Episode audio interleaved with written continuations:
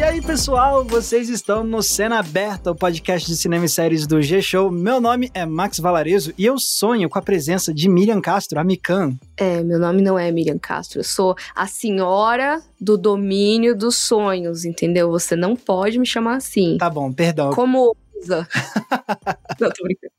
Mas agora eu tenho que falar dos meus pesadelos que envolvem um ser chamado PH Santos. Ah, muito bem. O meu, o meu sonho seria uma cabeça flamejante, né? Ceará, sabe como é que é? Um sol pra cada, né? muito bom. Mas é, pessoal, por que a gente tá aqui falando de sonhos e pesadelos? É porque chegou, finalmente, uma das séries mais aguardadas do ano de fantasia, que é Sandman da Netflix. The Sandman está entre nós com a sua primeira temporada já com 10 episódios. E eu, Mika e PH já vimos toda a primeira temporada, a gente teve acesso antecipado, então a gente vai poder comentar aqui para vocês sem spoilers, não se preocupem, o que, que a gente achou, nossas impressões sobre essa primeira temporada da nova série de Sandman, que adapta os quadrinhos do Neil Gaiman. Mas, antes da gente entrar nesse assunto, vai lembrar que esse aqui é um podcast que você escuta toda terça-feira e toda sexta-feira no G-Show, no Globoplay e nas demais plataformas de áudio digital. E também vai lembrar que agora a gente precisa fazer outra coisinha, que é falar das estreias da semana, tanto nos cinemas quanto no streaming. Bora fazer a primeira fila, pessoal? Partiu. Bora! Ou seria só um sonho? Seria um sonho. Não, realidade. Vamos lá.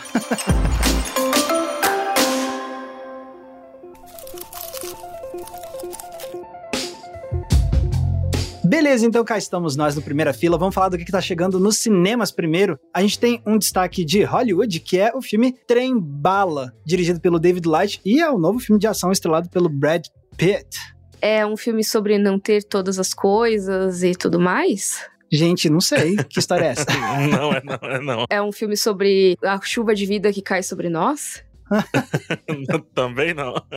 Por incrível que pareça, cara, é o um filme de ação, né? O trem bala aí. Eu acabei de sair da cabine na hora da gravação aqui. Inclusive, cheguei da cabine, estamos gravando. E eu terminei o filme boca aberto, tá? Um pouquinho da história dele. O filme reúne vários assassinos de aluguel num trem bala. Hum. E esse trem bala tá atravessando o Japão, parando ali. A cada parada, que é um minutinho só, uma questão vai sendo resolvida. E esses assassinos de aluguel vão se encontrando, desencontrando, reencontrando nesse trem bala. A gente tá falando de um filme dirigido pelo David Leite, que é um ex-dublê, né, um coreógrafo e tudo mais, um dos responsáveis por John Wick, por exemplo, e obviamente teremos grandes cenas de luta em locais fechados, o que é bom. Porém, não foi isso que me chamou mais atenção no filme. Foi a história e como a história é contada. A gente tem uma história que é toda arrebentada no início, ou seja, temos fiapos de várias histórias, fiapos de várias pessoas, fiapos de vários personagens, e isso começa a se ligar como se fosse uma corrente sendo formada, como se os elos fossem fechando aos poucos e no final a grande corrente é formada. Então, o filme é cheio de reviravolta, vai para um lado, vai para o outro, entregação, para para contar sobre um personagem, enfim. E nesse meio tempo, a gente tem esse assassino, que é o protagonista, que é o Brad Pitt, numa crise existencial enquanto assassino. ele não quer mais matar ninguém, ele acha que é azarado, ele entrou na parada zen. Só que isso vai dificultar a vida dele num trem cheio de assassinos.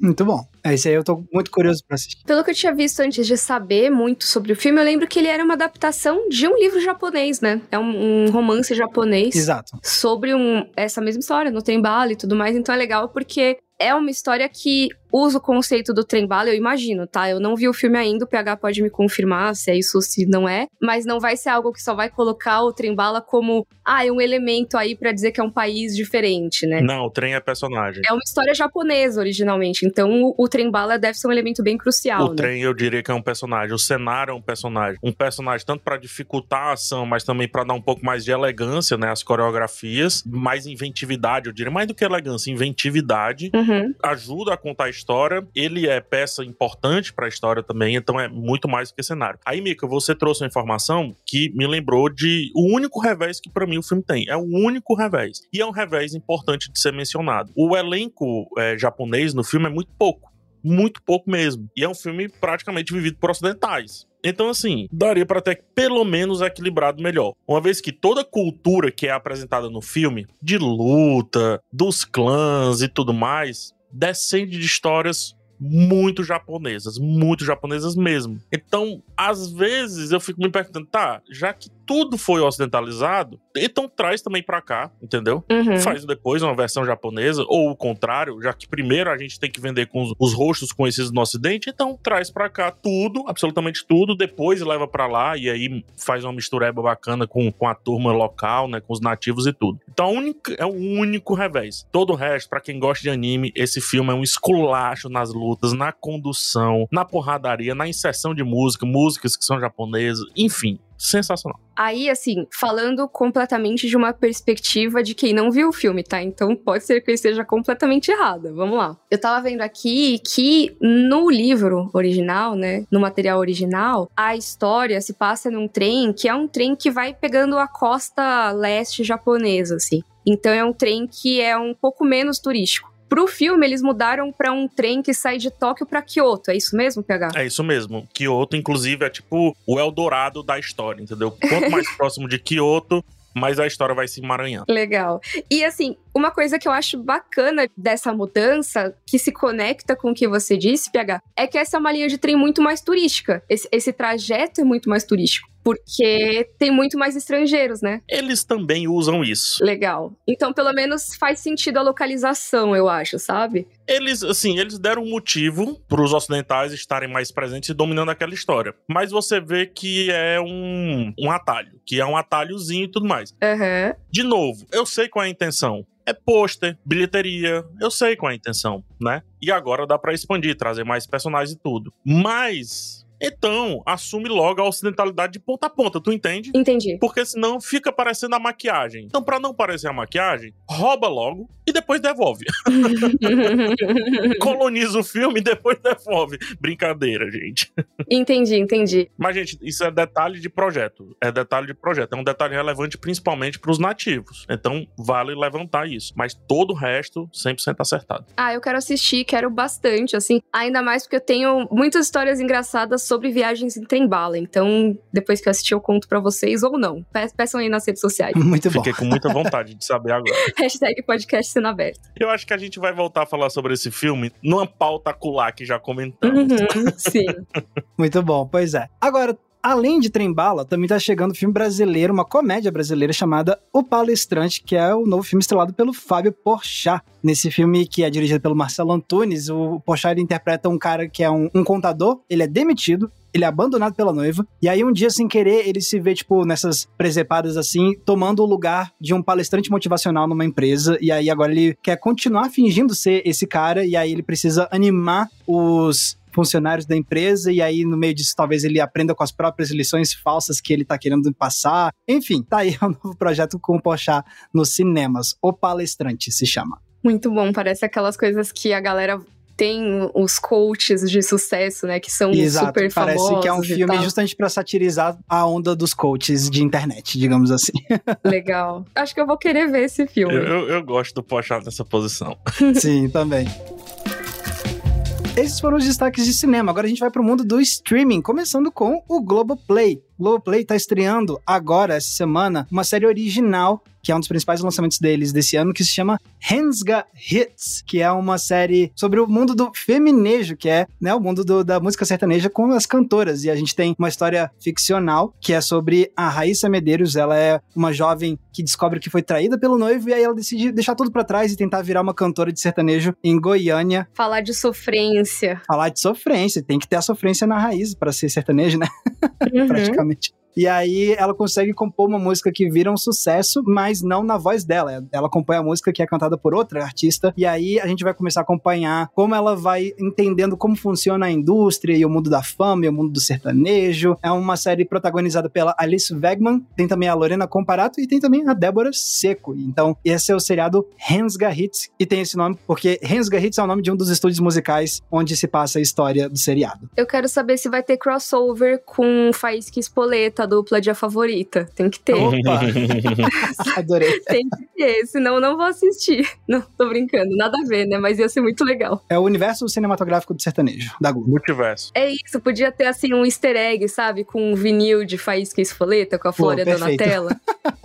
Gente, vejam a favorita, a melhor novela. Ah, é muito bom. Ó, e além disso, tem o especial de 80 anos de idade do Caetano Veloso. Ele vai celebrar com uma transmissão ao vivo nesse domingo. No Globoplay vai ter transmissão ao vivo. E é um show dele com simplesmente Maria Bethânia, né, a irmã dele, e também com a apresentação dos filhos do Caetano, que também são músicos, e o evento todo vai ser apresentado pela Isa. Então, esse é o especial Caetano Veloso, 80 anos, que tá rolando agora, esse final de semana, dia 7 de agosto, domingo. Maravilhoso. E ó, eu falei aqui que vai ser uma transmissão ao vivo no domingo, mas se você não conseguir ver ao vivo, não tem problema, porque isso vai ficar no acervo do Globoplay para você ver depois do domingo, tá bom? Então podem se tranquilizar.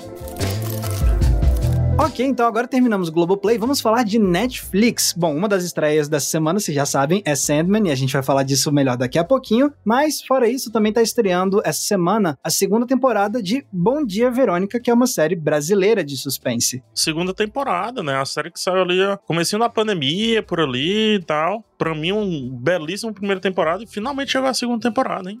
Pois é, exatamente. Que tem o trabalho, inclusive, do Rafael Montes no roteiro, né? Que ele é um dos autores brasileiros de suspense mais conhecidos de hoje em dia. E, bom, e é uma série que conta a história de uma policial que investiga um predador sexual e acaba descobrindo um casal que tem um segredo horrível e um esquema de corrupção sinistro. Então, essa é a sinopse que já começa com a primeira temporada, e isso obviamente vai ser desenvolvido na temporada 1, e agora tá chegando a temporada 2 para dar continuidade a essa trama. É, eu tô curioso por essa segunda temporada, porque na primeira teve o artifício do livro, né? Ou seja, teve muita coisa ali que já foi escrito pelo Rafa e pela Ilana Casoy, né? Que co-escreve o livro com ele. E acho que é legal é, destacar que a Ilana Casoy é um dos maiores nomes do Brasil quando se fala, né, de crimes reais e tudo mais. Sim. Então, Isso, isso. é legal que ela tá associada também a essa história. E a temporada fez uma panfletagem muito boa, muito relevante com relação a feminicídio, né, a crimes contra as mulheres e tudo, e fez várias chamadas bem diretas assim para abrirmos os olhos. E essa segunda temporada não tem o artifício do livro, né? O livro não há, o livro foi completado, digamos assim. A segunda temporada vem dado o sucesso da primeira temporada, e eu tô bem curioso para ver o Rafa escrevendo série,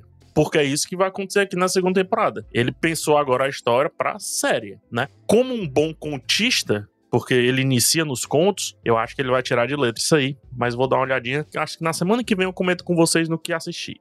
Muito bom.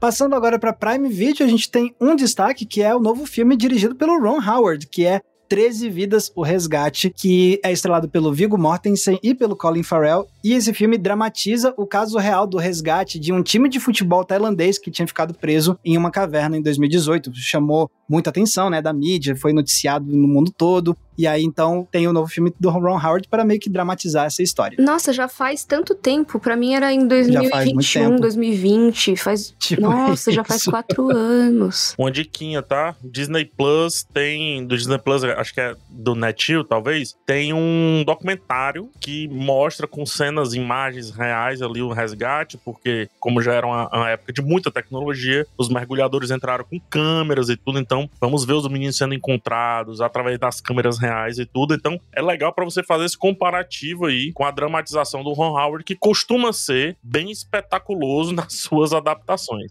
Né? Uhum. Vamos ver aí. E já fica o recado aqui, ó. Se você for fazer uma trilha, cuidado com a chuva. Não vá em cachoeira, em caverna, em trilhas com muito barro ou em costas durante chuva, porque coisas ruins podem acontecer, como é esse caso. Eles entraram na caverna, não tinha nenhum problema, choveu forte, encheu muito rápido, eles não conseguiram sair, tiveram que ser resgatados depois de dias. Então, só aquele famoso aviso para pro bem geral da nação, né? Exatamente. Podcast Cena Aberta não é só cultura, também é serviço de segurança pública.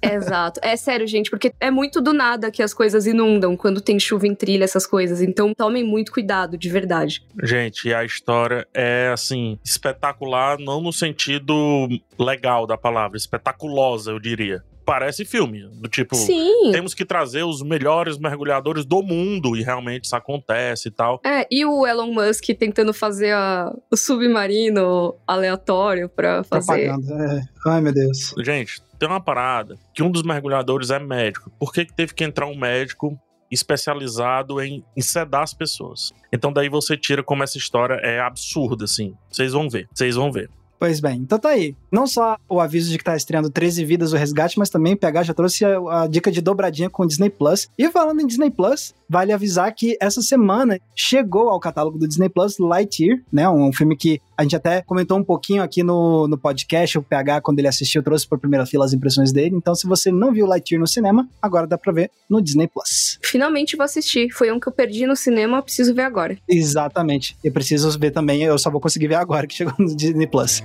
Passando agora então para Star Plus, a gente tem uma estreia que eu nem sabia que estava chegando já essa semana, que é O Predador a Caçada, que é o novo filme da franquia Predador. Me pegou também de revestreia esse daí.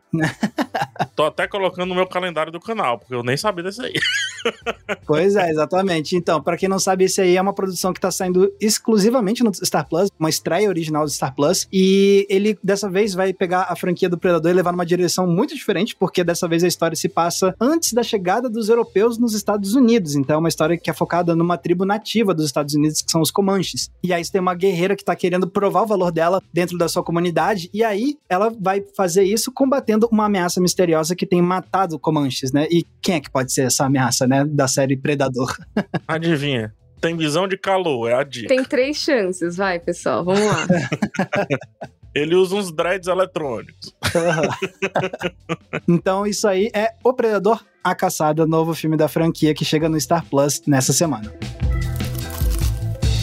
Então, agora que a gente falou o que, que tá chegando, né, essa semana, vamos falar do que cada um de nós tem assistido recentemente. Quem quer começar? Mika, você quer contar pra gente o que, que você tem assistido nos últimos dias? Eu basicamente só vi Sandman, gente. Eu maratonei. Mika, Mika, não me enrola não, que tu assistiu um negócio aí, Mika. Ah, não, é verdade. Gente, pela... É, é que, é que assim, eu não sabia se eu já podia falar a respeito. Acho que eu posso dar impressões gerais, não posso fazer crítica. Tava aqui guardando o jogo, desculpa aí. Tá, mas, mas realmente eu basicamente vi Sandman. E tem uma coisa que eu vi no dia anterior à gravação desse episódio, que é o primeiro episódio de House of the Dragon, a Casa do Dragão, que é a nova série aí do universo de Game of Thrones. Mika, se inveja matasse, tua cabeça tava no chão, viu? Ih, olha lá. assim como cabeças que vão ser cortadas nessa série. Não estou falando de nenhum personagem específico. Não, nem que foi nesse episódio. Eu sei que vai ter cabeças sendo cortadas, porque esse é o um mundo aí de, de Game of Thrones, Não, entendeu? esse é o mundo da monarquia, né? exato, exato. Eu não posso falar muita coisa ainda, porque tem o um embargo, né? Ou seja, só a partir de determinada data que a gente pode dar mais detalhes, fazer aquela crítica mais completa. Mas, cara, eu gostei do episódio, viu? Olha só, interessante, tô curioso. Eu curti. Impressões gerais a gente pode dar, e assim, eu gostei do episódio. Eu acho que tem muito mais inspirações no livro do que eu imaginava que teria. Então, eu tô bem animada para ver o que vem por aí. E tem algumas coisas que talvez até os fãs do livro fiquem chocados com algumas revelações, assim, sabe? Que aí a gente vê o que que considera oficial ou não, né? Mas é isso. Eita, já começou desse jeito. Já começou desse jeito. Já, já começou, começou com polêmicas. já começou. E você, PH, o que, que você tem visto nos últimos dias? Ah, rapaz, eu tive o desprazer de assistir a primeira temporada de Paper Girls. Eita! Ah, não, tô triste. Nossa senhora. Tava na minha lista pra ver em seguida agora. Poxa vida. No, gente, eu entendi por que, que, a Prime lançou tudo de uma vez logo. É pra eliminar o mais rápido possível da existência. Bagunçada, sabe? Perde o coração ali dos quadrinhos. Ah, não. Até tem ali, porque tem uns quatro ou cinco episódios que são realmente focados nos conflitos de cada uma da, da, das meninas, né? Do grupo das Paper Girls. Isso é o melhor da série. O problema é que a distância disso pro resto é cavalar. A distância, assim, é, é gigante. E o CGI utilizado, eu fico me pensando, gente, se não tem grana pra fazer o CGI, tipo, não faz, sabe? Deixa no ar, deixa a sugestão. Dá uma de Steven Spielberg Spielberg fazendo tubarão, sabe? Deixa aí e tal. Aí ele tenta trazer todas as questões de dinossauro, mechas e tudo. Eu acho que não funciona. E o grande símbolo é o último episódio, que é, é tenebroso, tenebroso nada tem impacto na história. E é triste porque o material base é muito bom e a série, primeira temporada pelo menos, parece ser um recalchutado de várias coisas que a gente já viu de sci-fi, inclusive de histórias jovens em cidades pequenas nos anos 80, apelando pra nostalgia. Tô triste. Caraca. Olha só. Tô triste, real. Agora eu tô assim. em dúvida se eu vou assistir ou não. Não, mentira, provavelmente eu vou acabar assistindo. Que eu gosto do quadrinho. Ah. Eu acho uma das piores estreias de 2022 dessas badaladas aí, ué. Caraca, pesado, pesado. Nossa, gente, e assim, o PH não costuma ser tão enfático assim. Então, se ele tá falando, é porque o negócio deve ser ruim mesmo. Eu não gasto saliva com coisa ruim, mas Paper Girls me deixou bem desanimado mesmo. Decepcionado é a palavra. Que triste. Te deixou sem saliva, meu Deus do Me céu. deixou. Pois bem, então. Já eu, eu assisti um negocinho fraquinho esse final de semana também, mas que não é a estreia. É uma coisa que já estreou alguns meses atrás e que só fui ver agora, que é O Peso do Talento, o filme do Nicolas Cage interpretando o Nicolas Cage. A gente até fez um episódio inteiro sobre a carreira do Nicolas Cage, então eu fui ver o filme esse final de semana e, ai, que pena. Filme tão fraco, meu Deus.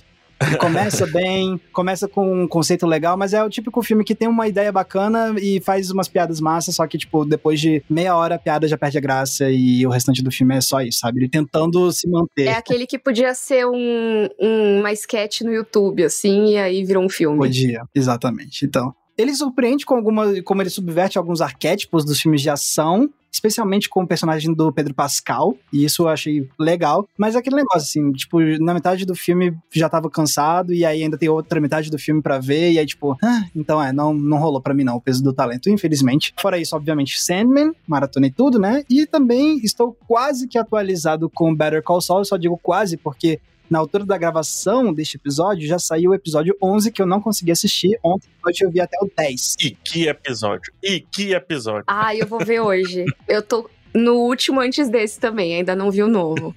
Vocês ainda estão a cores, vocês ainda estão coloridos.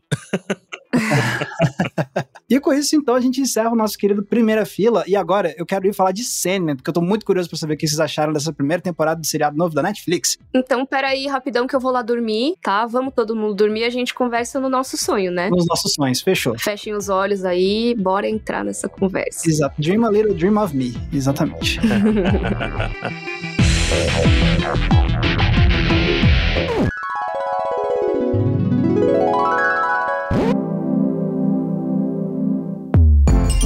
Beleza, então vamos falar de Sandman, mas antes, para quem caiu de paraquedas nessa história de Sandman, meu Deus, o que, que é isso? Nunca ouvi falar. A gente vai fazer, calma, uma contextualização para vocês não ficarem perdidos. Seguinte, Sandman, PH e Mikan, me digam o que, que é Sandman, de onde vem essa história, afinal de contas. Tá, eu vou dar o contexto e a Mika vem com a sinopse, pode ser? Pode ser. Fechou. Hoje eu releguei a, a função de sinopseiro pra Mikan, então. Olha aí, olha aí. Dessa vez meu reino é da sinopses, eu estou invadindo o reino do exatamente, Max. Exatamente. Exatamente.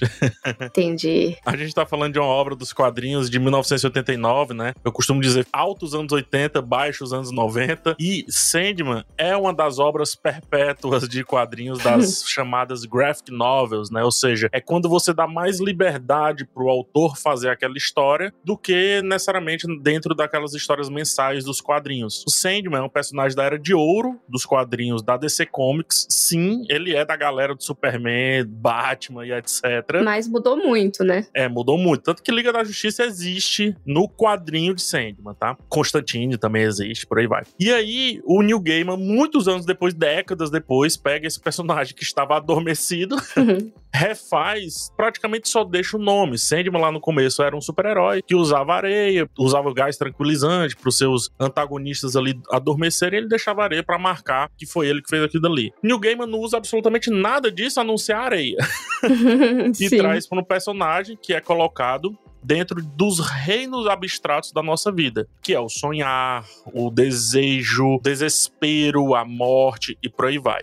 A Mika vai dar daqui a pouco a sinopse, mas é importante a gente entender que a gente segue o sonhar ou o Morpheus ou o sonho, chame como quiser, ou o perpétuo dos perpétuos, enfim, chame como você quiser.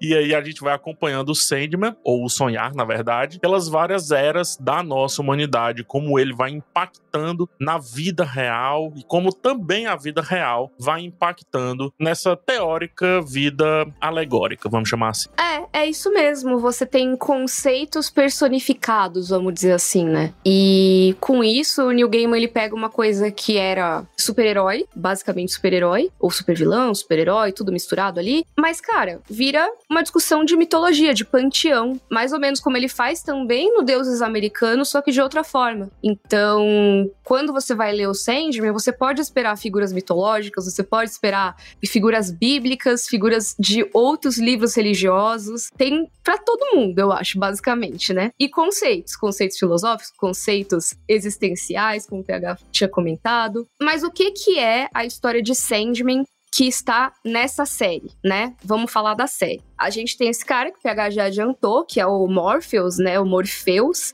que também é conhecido como um sonho, simplesmente, né? Dream. E ele é o senhor do domínio dos sonhos. Então, ele que é o responsável por tudo que é sonho, tudo que é pesadelo, que a gente vê quando tá dormindo. Pode parecer algo que não é importante, mas a série vai trabalhar justamente para mostrar como isso é importante. E ele acaba sendo, por uma série de coisas que não deveriam ter acontecido, ele acaba sendo preso no domínio humano e sem poder agir, sem poder cuidar do reino dele por um certo tempo. Com isso, a gente vê as consequências, tá? O que, que acontece quando esse cara, que é responsável pelos sonhos, desaparece, basicamente? E como que os humanos podem se aproveitar disso, os que sabem onde ele tá, e como os que não sabem o que ele é e nem onde ele tá, podem ser afetados por isso. Só que a gente também vê como que ele vai lidar com essa situação toda, como que ele vai continuar existindo, sair dessa suposta prisão e retomar a sua glória, vamos dizer assim. Só que é muito mais do que isso, na verdade. É muito mais sobre repercussões disso, né? Não é uma trama, assim. A trama é o que menos importa, eu acho. É, isso é tipo comecinho, né, Mika? Porque, assim, até é. vendo nas HQs, sei lá, logo no início, as HQs são divididas em prelúdios e noturnos, uhum. depois Casa de Bonecas, que é o que vai ser adaptado nessa primeira temporada. Nas próprias HQs, a cada três, quatro ali edições, já tem uma trama nova, sabe? Já tem um, uma sinopse nova e tal. Então as coisas vão sendo resolvidas relativamente rápidas. E a série vai nessa toada também, né? Então isso é só o começo mesmo. É porque para mim, assim, e isso é uma coisa que eu acho até que o Neil Gaiman já disse, é que Sandman, o quadrinho, tá? E eu acho que a série traz muito disso, não é assim uma grande trama contínua e tudo mais. Você tem uma trama ali, mas é muito mais uma série de mini histórias que são costuradas ali por essa trama geral sabe? Então eu acho que o, o exercício do New Game é muito, tá, e se todo mundo falasse a verdade? é isso aí.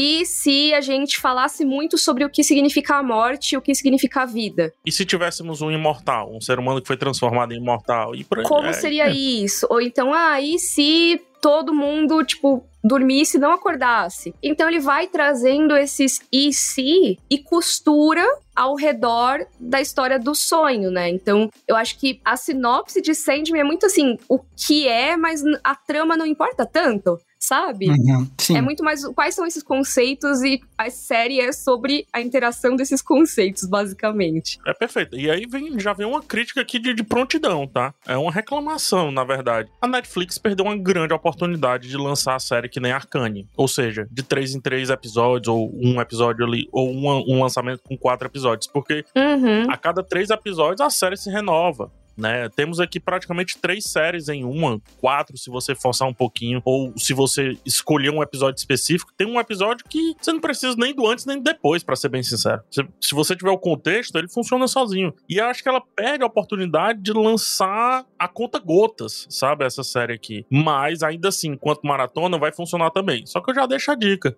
veja conta-gotas. Deguste. Vá aos poucos, é. Tipo, é, exatamente, eu concordo. E, e, isso é legal, porque PH tava falando sobre como o quadrinho e a série tem isso de a cada três episódios as coisas vão se renovando, e isso já é um grande, uma grande indicação de como o seriado da Netflix faz a adaptação dos quadrinhos, né? E acho que uma das coisas que é mais importante da gente destacar é que essa é uma adaptação que é totalmente devota aos quadrinhos, assim. É, e que lindo. Que é muito, muito ser fiel e, e, respeitar o material original, o que também é super compreensível, porque uma das pessoas responsáveis pelo seriado é o próprio Neil Gaiman, o roteirista de, dos quadrinhos. Ele é Sim. é produtor executivo do seriado de Sandman, ele tava monitorando tudo, ele tava vendo os roteiros, ele não tava escrevendo necessariamente todos os roteiros, mas ele tava lá supervisionando os roteiros, fazendo ajustes, ele mesmo comenta como às vezes os roteiros eram reescritos e meio que sempre tinha que passar por ele uma última vez para ele fazer uns ajustes finais nos diálogos e tudo mais. Ele é acreditado, né? E ele é muito garoto propaganda da série, assim. Eu lembro que nas primeiras revelações ele que apareceu lá, mesmo quando não tinha muito material ainda para ser mostrado, aparecia o Neil Gaiman conversando, falando: "Gente, olha só como é legal, o que que a gente fez aqui" pra assim, ó, eu tô dando meu aval aqui, tá, galera? Exato. E Sandman era um sonho antigo de Hollywood, desde 1990, 91 por aí. Já se fala de Sandman ser levada pro cinema. E que bom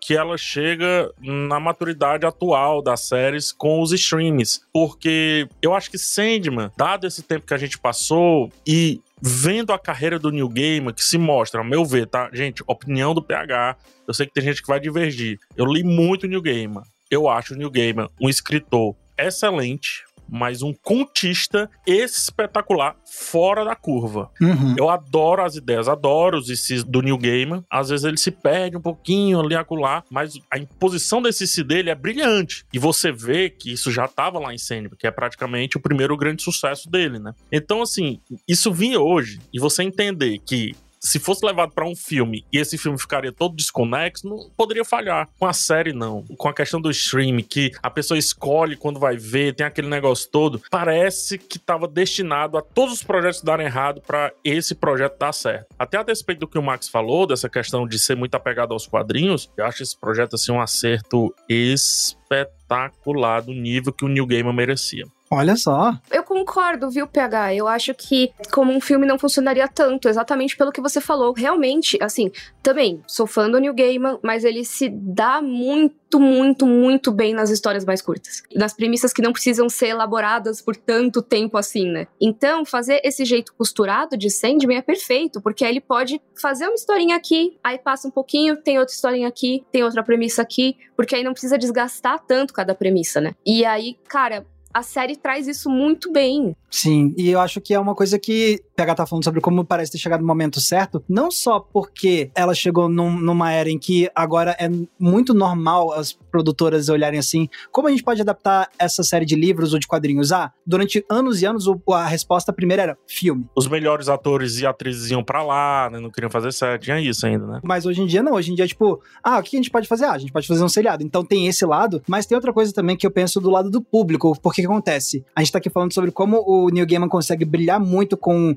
arcos curtos de histórias, ou até mesmo com histórias individuais. Eu acho que também o, o seriado ele pega isso, e eu acho que o público não vai sentir um certo estranhamento, porque a gente também já passou da era de popularização da série de antologia. Uhum. Inclusive, o pessoal tá muito acostumado a ver na Netflix um Black Mirror da vida, e de sair maratonando um seriado, mas que cada episódio é uma história individual. Então, eu acho que Sandman e tanto nos quadrinhos quanto nessa série agora da Netflix, é um meio que um quase uma mescla dos dois formatos, né? Da série que conta uma história longa e ao mesmo tempo tem uma estrutura bem episódica que consegue contar coisas muito bem autocontidas. E eu acho que aí a gente vê uma mescla muito grande disso nessa primeira temporada. Você tem basicamente os três primeiros episódios contando meio que uma história contínua, mas aí você tem três episódios depois que são praticamente episódios de antologia, quase. Um ainda tá atrelado a uma narrativa maior, só que ainda assim é quase como se fosse um episódio de, de Black Mirror, no sentido de ser uma história individual mesmo. E não à toa são os meus três episódios favoritos da, dos seriados. O meu também, o meu também. É a minha sessão favorita da temporada, porque é quando você vê esse lado do Neil Gaiman brilhar, de, tipo, com uma história mais curta e como ele consegue extrair um monte de ideias e reflexões uhum. lindas e profundas a partir daquilo. E é, é, isso, né? A mistura da, da antologia e dessa história que vai continuando, contornando tudo, é a tal da história moldura, né? Sandman é uma história moldura. É que nem as Mil e Uma Noites e tudo mais, que você tem histórias dentro da história e eu acho que realmente, assim, junto com vocês, eu vou nesse meião da série, que brilha. Principalmente o episódio que eu acho que é o que vocês estão pensando também. O episódio 6. O episódio 6 é, é absurdo. Cara, assim, para mim, até se ele fosse dois episódios diferentes, seriam dois episódios excelentes. Mas, mesmo assim, quando eu vi que ainda tinha mais daquele episódio e tinha entrado em outra parte, eu lembro que eu sorri, assim. Eu fiquei, caraca, que legal, vai continuar isso aqui. Vai ter outra coisa, mas esse episódio vai continuar porque ele tá muito bom. Vou falar para três públicos agora. Para quem não assistiu, por favor, ao terminar o episódio 5, se você estiver maratonando, para um pouquinho, por favor, para só um pouquinho. Vai fazer uma pipoquinha, vai pra janela pegar um ar e inicia o episódio 6 como se você não tivesse visto os outros episódios. Uhum. Tenta vê-lo de maneira isolada. Sim, você precisa dos outros episódios, mas confia, cara. Você não vai querer perder o olho de uma legendinha ou de um diálogo se você estiver assistindo dublado, quer que seja. Esse não é o que é pra ver dobrando roupa. Não faz isso. não faz isso comigo. Se você já assistiu e não tá entendendo porque, volta. Por favor, volta lá e assiste desse jeito, assim, se dedicando ao episódio. Porque o meu medo é, já são cinco episódios, já são cinco horas aí. A pessoa chega cansada, não sei, se estiver maratonando. E às vezes tá com atenção em mil coisas, e aí não dá a real importância que esse episódio merece. E o terceiro público é aquele público que lê os quadrinhos. Para você que lê os quadrinhos, foi a primeira vez que eu refleti sobre morte. Então você sabe sobre o que a gente tá falando. Esse Uhum. episódio é brilhante. E uma coisa que eu acho muito legal, Max, você falou essa questão, como ele respeita o quadrinho, né? Eu lembro de ter sentido essa mesma progressão nos quadrinhos. Eu sou apresentado àquele cara que pra mim tá super estranho entender todas aquelas alegorias, entender os conceitos mesmos. Isso eu tô falando do quadrinho e também dá pra transferir pra série. Que mundo é esse? Por que, que essa ilustração é tão estranha? Por que, que o rosto dele é difuso? E hora é super detalhado, enfim. E aí o, o arco do sexto episódio, ele vem e diz assim: Cara, se você não entender toda essa alegoria, calma, a gente pode conversar sobre coisas mundanas. Mas como assim o sonho tá conversando sobre coisas mundanas? Então, é aquilo que o Max falou. Ou foi a Mika? Não, foi a Mika que falou. O sonho não é só o sonho, gente. A gente negligencia muito o sonho. Só que dentro dele tem todas as discussões da vida. E aí, Uhum. depois disso, os quadrinhos levam a gente pra outra coisa. E a série também leva a gente pra outra coisa. E perceba. Não sei se vocês vão concordar comigo. Essa outra coisa é muito diferente do que vimos na primeira metade da série. Pode causar estranheza pra muita gente, acredito que vai. Porém, até a estética, que eu ficava duvidando se era uma estética escolhida ou se era aquela estéticazinha Netflix, até isso fez sentido. Do tipo, ah, tá, então aqui é o sonhar, aqui é a realidade, aqui é o misturado. Ok. Uhum. Você não precisa mais me dizer em texto. Meus zoinhos já estão captando tudo. Adorei. Achei Sim. linda essa construção. Mesma coisa que eu senti nos quadrinhos. E ao mesmo tempo é aquilo que traz a gente pra mais perto desse protagonista que assim, o Morpheus é um personagem difícil de gostar. Sim. Não sei se vocês concordam comigo, mas eu imagino que algumas pessoas que vão criticar a série possam dizer que ele é aquele personagem antipático e que fica só reclamando, sabe? Que não é aquele cara que é você tem muita empatia quando você assiste alguma coisa. Aquele protagonista difícil de você investir. Ele é um personagem cansativo. Imagina, ele é inspirado aí no Robert Smith, né? Então, tipo, É o vocalista do The Cure, né? é isso. Então é, é isso. É tipo, é um- um gótico anos 80, sabe? Que tá lá, tipo, ah, tô aqui, sabe? E isso é uma coisa que pode ser difícil pra algumas pessoas durante o começo da série, porque ele tem essa vibe. Ele é o cara, ah, beleza, ele cuida do sonho, mas, poxa, ele é todo assim, todo cheio de si, mas não de jeito engraçado ou que entretém, sabe? É só tipo, poxa, cara, seja um pouco mais legal. E eu acho legal porque isso vai também sendo abordado ao longo da série. Então, talvez isso afaste algumas pessoas no começo. Eu, particularmente, eu já conhecia o personagem, então isso não me afastou. Eu tô só tentando pensar como alguém que tá vendo pela primeira vez. Mas. Conforme os episódios passam e você vai vendo que não é só a gente que sente isso em relação a ele, são os outros personagens também, e como isso é mostrado quando jogam as verdades na cara dele e tudo mais, eu acho legal porque existe essa mudança. E pra mim, isso é algo que pode mudar a forma que as pessoas engajam com a série. Sabe? Sim. Apesar de ser um personagem, digamos assim, mais frio, o seriado faz um bom trabalho em mostrando também o porquê dele ser assim, já vai dando dicas de coisas que aconteceram no passado que informam a personalidade dele, a teimosia dele, o quanto ele se engrandece, você também vai vendo o lado do poder dele mesmo. Então eu acho que no, no final das contas ele, por mais que ele comece causando a impressão de que seja meio frio, meio difícil de se relacionar, ele nunca parece entediante, entendeu? Ele sempre tem alguma coisa que cativa sua atenção, sua curiosidade, sua apreensão e também sua admiração, por que não? Até porque o, o cara é muito bonito, né? O ator o Tom Sturridge.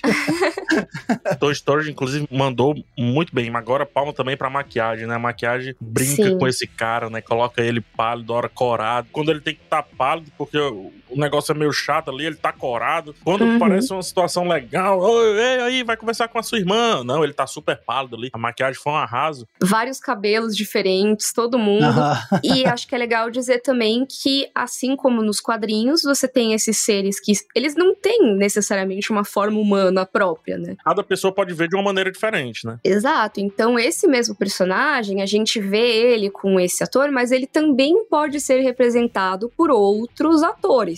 É legal de apontar também que não estranhem, porque é isso, é uma personificação, né? Só um detalhezinho em cima do que você falou, Mika, dessa estranheza que o, o, o sonho traz, e, e, o Max falou também dessa barreira que é construída de propósito, né? É porque é mais ou menos também como a gente trata o sonho, assim. Ah, mas o, o sonho ele é confuso, então. O sonho também é confuso. Uhum. Ah, mas tem hora que o sonho é um negócio super legal e depois ele tá dando um pesadelo, então. Ele também tá fazendo a mesma coisa na série. E o sonho pode ser, inclusive, entediante, né? Entediante. Você pode sonhar que tá Ah. lá trabalhando numa coisa que você não gosta. Pode ser repetitivo. Eu tenho sonhos que se repetem assim que eu digo, chega, chega. Uhum. Tem um macaco que me persegue num sonho que eu digo, tá bom, macho. Alô, pessoas que interpretam sonhos aí. Interpretem o sonho que o PH teve. Eu vou interpretar. É um macaco é em cima do prédio, tá? É, tipo, eu, eu vou pulando de um prédio pro outro, assim. É, é bem comum esse sonho. É tipo, é um macaco que faz parkour e aí você tá fugindo dele. É, mas assim, eu já tô de um jeito, uma relação com ele que eu digo, tá bom, mas. E é uma relação. Você pega, pode pegar. E é uma relação que eu tenho com sonhar também. Tem hora que diz, pô, bichão, deixa de ser chato. Pô, tu é perpétuo, sério que tu tá se apegando a isso, né? É, exato. Ele fica com algumas picuinhas, assim, que você pensa, nossa, mas você tem aí milhões de anos, você já cuidou do sonho de mundos inteiros. Por que, que você tá encanando com isso, né? E aí vem o sexto episódio. Exato. E, e- exato. E aí é algo muito bom, assim. Eu acho que a série ela vai fazendo a gente questionar essas coisas, assim como questionar a própria natureza do, do Morpheus, né? Do sonho. E você vai tendo as suas respostas conforme a temporada passa. Então, nisso, eu acho que ela é muito fechadinha, sabe? Assim, eu acho muito legal que ela cria as perguntas e já responde sem ser de um jeito palestrinha. Ela já dá o, o conflito assim, logo toma. Exato! Não é aquela coisa, tipo, que nem eu vejo muito se apontado ultimamente, que é o que os filmes estão fazendo e eu concordo, que é filmes já apontando coisas que poderiam ser erroneamente apontadas como falhas de roteiro e eles mesmos já dizendo por que que é aquilo. Então, ah, eu estou pegando isso e não pegando um trem porque não sei o que, não sei o que lá. Tipo, não é isso. Que bom que não é isso, porque é horrível, tá? Então, que bom que a série não faz isso e deixa a gente questionar as coisas rapidinho e depois já mostra por que que a gente tava certo ou errado. Série super equilibrada, entrega logo ali o conflito, aí resolve, depois vai pra outro, depois volta pra aquele. Não tem um episódio. Vai, tem metade de um episódio que eu acho que esticaram um pouco a baladeira, mas serve também pra dar um descanso ali do assunto principal, mas enfim. Ó, eu quero interromper um pouco a rasgação de seda, porque tem coisa que eu quero reclamar. Só pra terminar a rasgação de seda, ainda com relação ao Tom Sturridge, eu gostei muito da voz também. Eu não tinha a voz do Sandman, né? Porque o quadrinho ele não tem som. Mas eu não imaginava a voz desse jeito. Eu imaginava uma voz super aveludada, por incrível que pareça. E a voz aqui é uma voz meio Batman, assim, meio. Ah, meio grave. É o meu domínio. É, Eu digitalizada vou fazer até, um, né? um parênteses que eu vi ontem, uma entrevista do Neil Gaiman com o Tom Sturridge, e aí o Neil Gaiman, ele conta uma anedota que no primeiro dia de gravação, ele teve que ir no Tom Sturridge e falar especificamente, para de tentar imitar o Batman. Meu Deus! Muda. Aí ele mudou um pouco, e, mas aparentemente ainda causou impressão. É. Engraçado, porque eu não me remeteu ao Batman, mas agora que vocês Acho que é falaram... por conta do, da digitalização, que você sente, obviamente, né? Mas aí a suspensão de descrença coloca a gente de que a voz do sonho pode ser de qualquer maneira. Mas eu gostei desse pesar, eu acho que combina até com o jeito que o personagem anda, né? Eu nunca vi o, o Morpheus correndo na série, então até o jeito que ele anda é tudo lento, devagar. É um sonho, né? Enfim, resumindo. É, exato. Não precisa correr. Mas ó, então, eu quero trazer uma coisa que eu acho que talvez seja a minha principal reclamação mesmo, assim, em relação a essa primeira temporada, porque quando acabou a primeira temporada, eu estava sentindo que a série conseguiu captar muito bem um lado de Sandman, que é o lado encantador, o lado filosófico, o lado que pega a faceta do bonito, do sonhar, etc. Mas não tava sentindo um outro lado que é muito importante de Sandman, que é a parte do horrendo mesmo, sabe? Eu não senti que foi uma série que, por exemplo, ah, beleza, a gente tá contando uma história que tem um vilão e que tem intenção, mas eu não me senti tenso ou amedrontado em nenhum momento, tirando um episódio específico. É, eu ia falar, nossa, Max, sério? É, tirando o episódio episódio 5. Mas o restante, eu não consegui sentir tensão, nem um senso real de perigo. Eu não senti, sabe, aquele negócio visceral que Sandman nos quadrinhos consegue fazer tão bem. E assim, eu não tô dizendo que ah, é ruim porque não é igual aos quadrinhos. Eu tô analisando pela própria proposta da série em si. Até porque ela é igual aos quadrinhos. é porque tem um artifício que ela não conseguiu levar, né, Max? Que é o gore. Exato, tipo, é porque você estava falando um pouco da camada de Netflix em cima. Eu sinto que tem uma camada de verniz Netflix que deu uma suavizada em coisas que nos quadrinhos são muito assustadores, perturbadoras, desde escolhas de design de personagem, que um personagem, o que é um dos vilões dessas primeiras histórias do quadrinho, que você olha para ele e fica, meu Deus, o que é essa criatura? E mudaram completamente o design dele e para um ser humano normal. E aí não tem o mesmo impacto. Há também também decisões do próprio Morpheus, que nos quadrinhos ele ainda toma algumas decisões que são tipo, esse ser é assustador e também deram uma atenuada nisso. Entre outras coisas, assim, as coisas de violência, assim, não são tão chocantes. E aí vem muito, provavelmente, de, ah, a gente tem que fazer essa série para pegar uma classificação indicativa X, assim, para pegar uma classificação indicativa que dê para um público maior assistir. E eu entendo isso, mas por que que eu acho que isso enfraquece a série? E analisando a série em si mesmo. Essa é uma série sobre não só o Rei dos Sonhos, mas também o Rei dos pesadelos, né? E é uma série que tá contando várias histórias sobre os perigos de deixar os pesadelos correrem soltos e, ao mesmo tempo, não consegue entregar de uma forma visceral esse medo de deixar os pesadelos correrem soltos e, e de deixar o horror se estabelecer de uma forma mais chamativa. Então, acho que isso acaba sendo talvez, aí já é teoria da minha cabeça, talvez uma, um direcionamento Netflix de qual deve ser meio que a pegada, o tom da série para poder pegar um público maior. Então, é, é, seria a minha principal reclamação. Assim, eu senti um fato desse lado que é muito essencial em Sandman. Max, eu, eu, concordo contigo, porque assim, o que a série ela teve que fazer, isso claramente é uma escolha. Acho que tu vai muito bem quando tu diz assim, sentir a Netflix claramente é uma escolha dela baixar o nível gráfico em todos os sentidos. Tem uhum. ilustrações uhum. dos quadrinhos que até hoje eu não entendi. Do tipo, Sim. gente, o que é que vocês estavam usando aqui? Até hoje eu não entendi. É lindo no quadro, super abstrato. Que é super adequado para uma representação de sonhos e pesadelos, né? Exatamente. A Netflix não trouxe, não conseguiu trazer exatamente isso. E aí o nível gráfico cai também pro lado do horror, mas principalmente do gore, né? Ou seja, da sanguinolência. Tem páginas que são asquerosas de Sandman. Asquerosas, essa é a palavra. Tem ar, é nojo. E eles não trouxeram isso pra série. Pra mim foi uma escolha, mas tiveram outras adaptações que eu fiquei me perguntando, cara, por que, que o quadrinho não fez isso? Do tipo, uma questão que o Sandman tem com Lucifer, né? Num episódio específico. Ué, era pra ter sido isso no quadrinho desde sempre? é, seria muito mais é impactante. É muito legal, inclusive. Muito, muito legal. legal. Eu acho que tem muitas moedas de troca, sabe, Max? Eu tô contigo, eu concordo uhum. plenamente. Mas eu vejo também algumas moedas de trocas e sentimento. Eles tinham muita confiança na primeira história que é contada, no primeiro arco, que vai até o sexto episódio. Eles tinham muita confiança. E eu acho que eles tinham pouca confiança no segundo arco. Uhum. Uhum. Por quê? Claramente, para mim, temos duas séries diferentes. E eles poderiam ter aproveitado duas temporadas diferentes e colocado algo que eles tiraram dos quadrinhos, que é a história da nada. Uhum. Da Rainha Nada. Sim. Então, eu fiquei assim, opa, se tu terminas a história aqui, tu termina num clímax absurdo. Ok, vamos para outra história às vezes eu penso que uma história roubou um pouco o peso da outra história. Eu concordo. E é engraçado porque isso contrasta, mas eu entendo por quê. Mas assim, contrasta com o que a gente falou sobre várias histórias dentro da temporada, né? Exato. Assim, é muito bom, mas poderia ter sido de uma forma que terminasse nesse, nesse episódio 6, ou talvez um pouquinho depois, mas eu acho que eu, eu concordo com você, PH. E uma coisa em relação ao que o Max disse sobre tirar o gore, eu também acho que foi uma escolha mesmo. Não acho que para questão de classificação indicativa, mas sim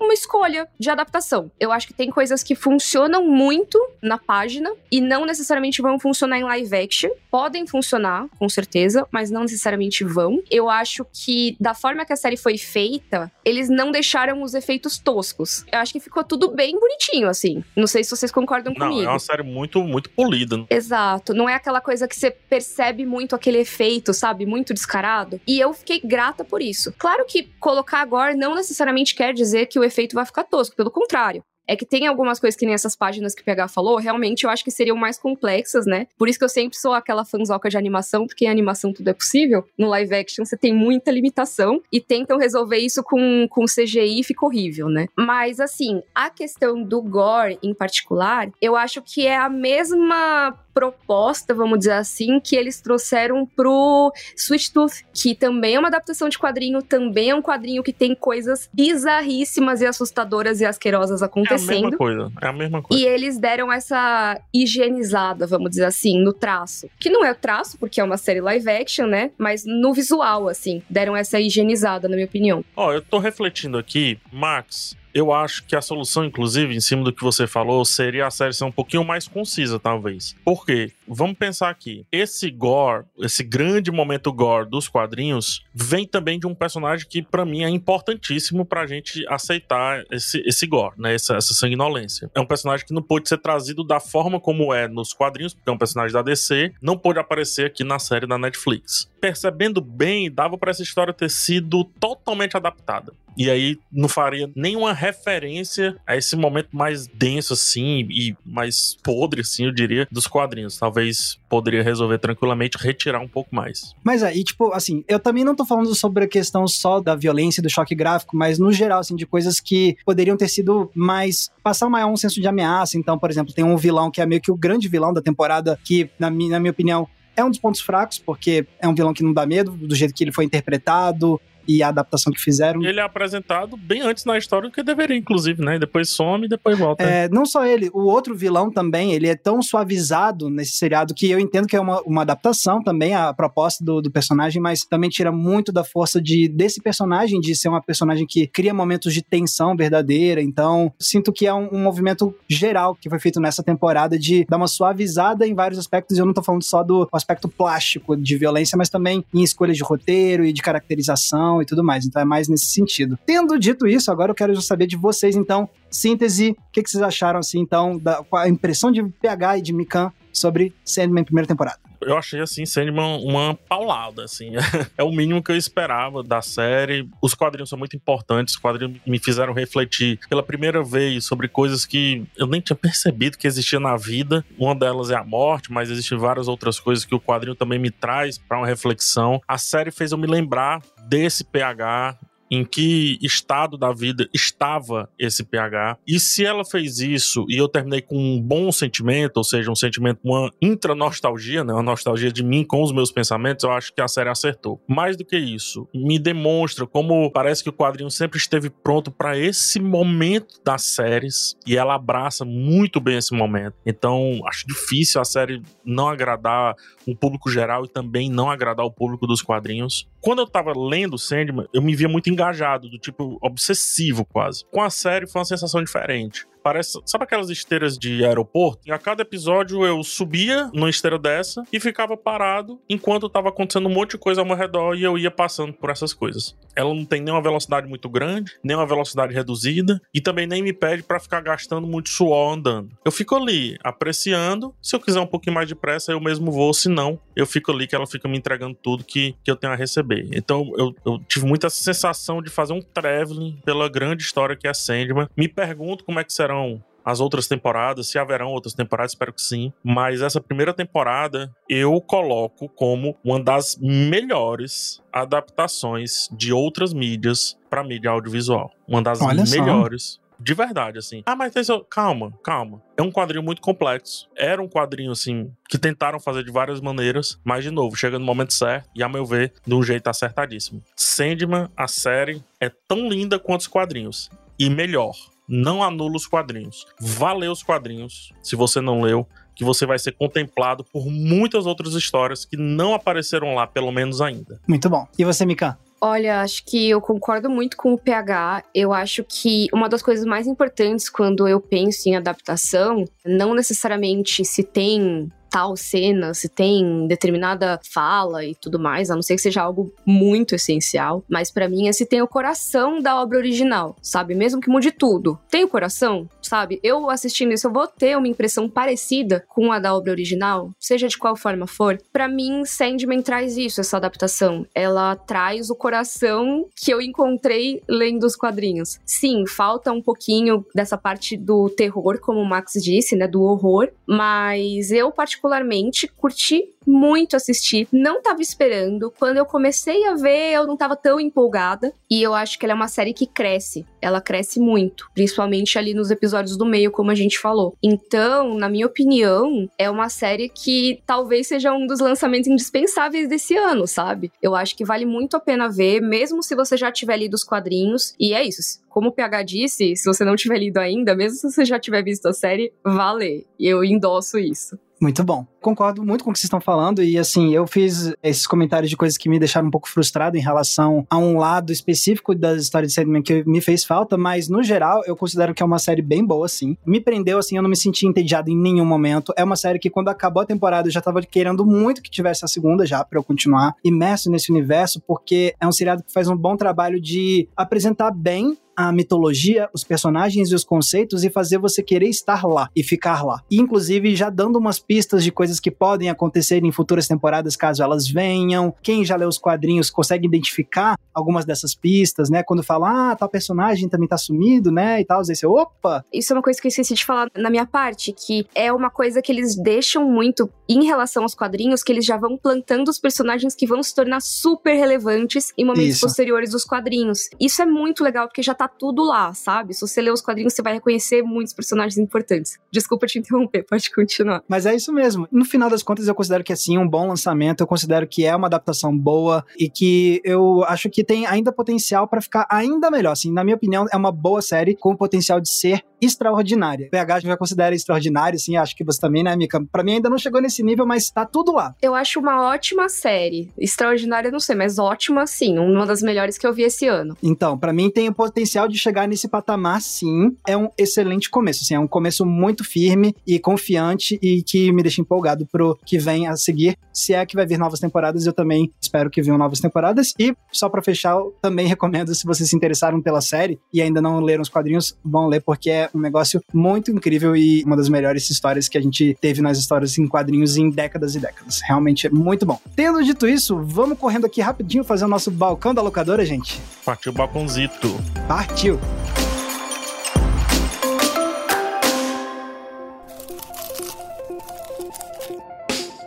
Beleza, então, balcão da locadora. PH Santos, comece. Qual é a sua recomendação de hoje? Bem rapidinho, lembrando aqui de filmes que adaptam de quadrinhos, mas você mal sente os quadrinhos, eu vou indicar Estrada para a Perdição, filme de 2002, Opa. filme dirigido por Sam Mendes, com Jude Law, Tom Hanks, Viggo Mortensen, né, também tá no filme, se minha memória não estiver me traindo. Um filme de máfia, super estilizado, para deixar mais claro aí, pegando ali uma época que já não se fazia tantos filmes assim, e o Estrada para a Perdição conta aí a história dessa criança que é protegida por um gangster depois de que toda a família é brutalmente assassinada e a gente vai para essa tal estrada, essa road to perdition, né? Essa estrada para a perdição ou dessa criança, ou do protagonista, ou da família, enfim, você verá quando você assistir Estrada para a Perdição, que acredite, vende um quadrinho. Muito bom, adorei. Não tava esperando por essa.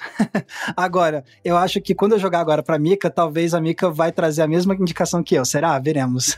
eu acredito que sim, hein? Vamos lá. É, Coraline, essa indicação? É, exatamente, Coraline. Exatamente, então vamos fazer junto, Max. Sim, então conta aí pro pessoal o que é Coraline, Mika. Coraline é um filme animado, ele é em stop motion, em que é uma das técnicas que eu acho mais interessantes, assim, de produção audiovisual que a gente tem no mundo. Para mim, stop motion é muito especial, assim. E Coraline adapta exatamente uma história do Neil Gaiman, que é uma história de terror para crianças. Exatamente. Em formato curto, né? É uma noveleta, novela, né? Que não chega a ser um romance, nem um conto. É um livro curtinho sobre essa garota que encontra aí uma outra casa que é bem diferente da dela, só que extremamente parecida basicamente. Sim, ela encontra um, um, portal para uma realidade paralela que é, parece meio que a versão melhorada da, vers da vida dela, só que depois ela vai ver que não é exatamente assim, e a partir daí vai vir umas coisas muito assustadoras. É, é o típico filme que, se você viu esse filme criança, depois você vai passar o resto da vida falando, nossa, esse filme me traumatizou.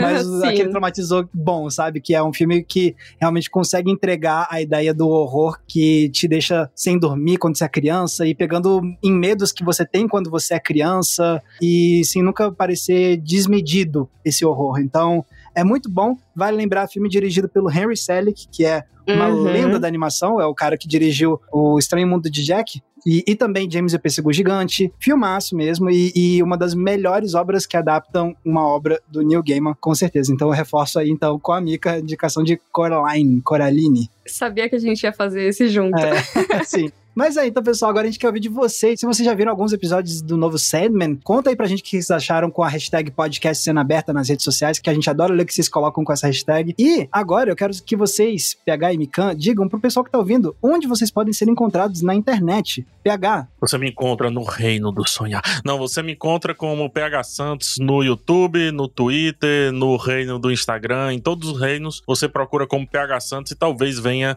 o verde de PH Santos aí para você. Muito bem.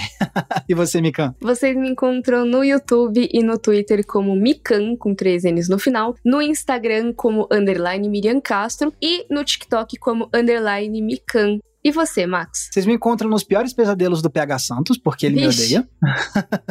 Não, tô brincando. Ó, vocês me encontram lá no YouTube com o meu canal, que é o Entre Planos, tudo junto. E vocês me encontram também no Twitter, no Instagram e no TikTok com a mesma arroba, que é Max Valarezo com um Z somente. E esse podcast maravilhoso que está tocando nos seus ouvidos, você escuta toda terça e toda sexta tem episódio novo, tanto no G-Show, quanto no Globoplay, quanto nas demais plataformas de áudio digital. E com isso a gente se despede de vocês. A gente se vê no próximo episódio. Tchau, gente. Tchau, bons sonhos, viu? Bons sonhos. Verdade.